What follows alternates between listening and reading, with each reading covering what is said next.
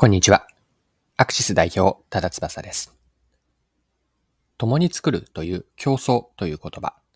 あなたはどんなイメージを持つでしょうか？手と手を取り合い、共に作り上げる光景が目に浮かぶかもしれません。ただし現実はなかなか難しく、売り手だけではなく買い手も参加して価値を生むことは簡単ではありません。今回はユニークなアイスクリームメーカー、アイスダイオーヨーから競争をキーワードに価値を作る秘訣を探ります。ぜひ一緒に学んでいきましょう。はい。タカラトミーアーツがヨーヨー型のアイスクリームメーカー、アイスダヨーヨーを発売しました。本体に冷却用の氷と塩を入れて、アルミカップにアイスの材料をセットし、約3分間、ヨーヨーのように上下に振るとアイスが出来上がるというアイスクリームメーカーです。このアイスダヨーヨーについて IT メディアの記事でこのように書かれていたので、記事から読みます。タカラトミーアーツは、ポイントは塩と氷。氷を素早く溶かす性質を持つ塩と、溶ける間に周囲の温度を下げる氷の特性を組み合わせ、ボール内を氷点下マイナス8度 C にする。ヨーヨー遊びによって攪拌され、急速冷凍によりアイスの材料が凝固するので、短時間でアイスができると説明している。はい。こちらが IT メディアの2023年5月31日の記事からの引用です。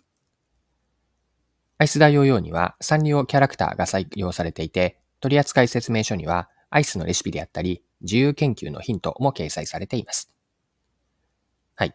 で、このアイスダイヨーヨーの事例から学べるのは、本当の競争とは何か、まあ、共に作り上げるという競争ですが、この本当の競争とは何か、この観点で学べるんです。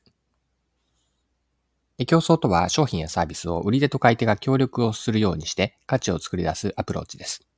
売り手だけではなく、買い手の参加によって初めて完成する価値創出なんです。ご紹介しているアイス大ヨーヨーでは、ユーザー、つまり子供にあたるわけですが、子供は自らアイスを作るプロセスに参加し、楽しみながら使います。ポイントは売り手からやらされるような何かこう義務的なものではなくて、子供自身のこう気持ちとしてやりたいという、この思いから参加する仕掛けになっていることです。子供にはヨーヨーヨのように遊びながらアイスを作るという楽しさがあります。ヨーヨーで遊び、アイスを食べられるという二つの体験価値をもたらしているわけです。ここでの学びを一般化すると、ユーザーが主体的に参加したいと感じるような競争体験の設計の重要性なんです。ユーザーが仕方なくやるという名ばかりの競争ではなく、自らやりたいと思える競争を実現できれば、ユーザー体験は良くなり、顧客満足度も向上します。では、人が自ら主体的に参加したいと思える競争体験を作るためには、どうすればいいのいいのでしょうか？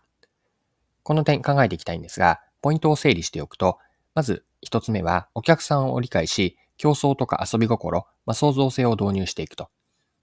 これどういうことかというと、まずはお客さんのことを理解する。これが初めのポイントだと思うんですね。まあ、その上で、お客さんが商品やサービス、競争するその行為に共感できる何かがあることが重要なんです。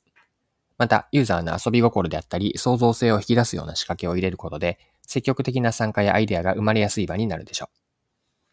はい。二つ目のポイントとして挙げたいのは、参加者が自分が何をすればいいのか、今できることが理解できて、率先して行動しやすい環境になっていることです。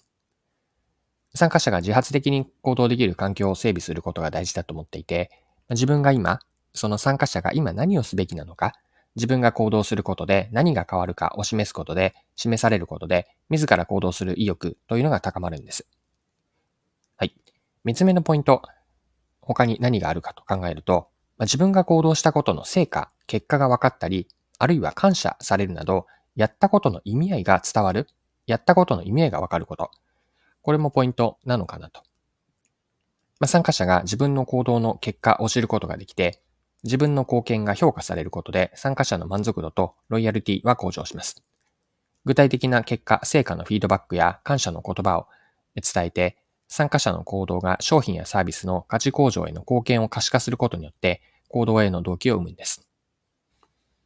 で、他には、古参ばかりにならずに、これ4つ目のポイントになるんですが、古参ばかり、まあ、古い人ばかりにならずに、新しい人がやってきやすいオープンな雰囲気になっていること。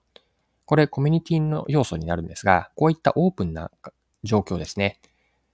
で、これは新規のユーザーも参加しやすいようなオープンな開かれた環境を作ることによって、より多くのユーザーからの競争を促すことができます。新規ユーザーを歓迎歓迎する雰囲気がカルチャーのようになっていて、その、そこでの使い方、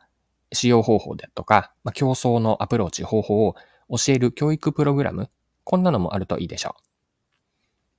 ポイント5つ目、これ最後にしますが、ユーザー同士の横のつながりができて自分の居場所があると感じることです。ユーザー間のコミュニケーションを促進し、お互いに情報を共有する場、つまりプラットフォームになっているようなイメージですが、この共有する場を設けることによって、コミュニティ感って高まっていくんです。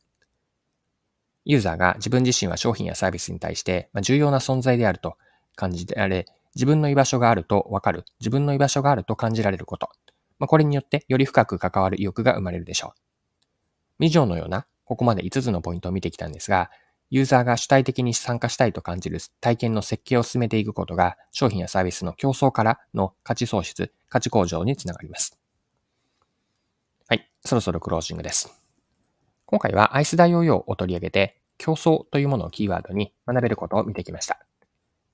最後に学びのポイントを振り返ってまとめておきましょう。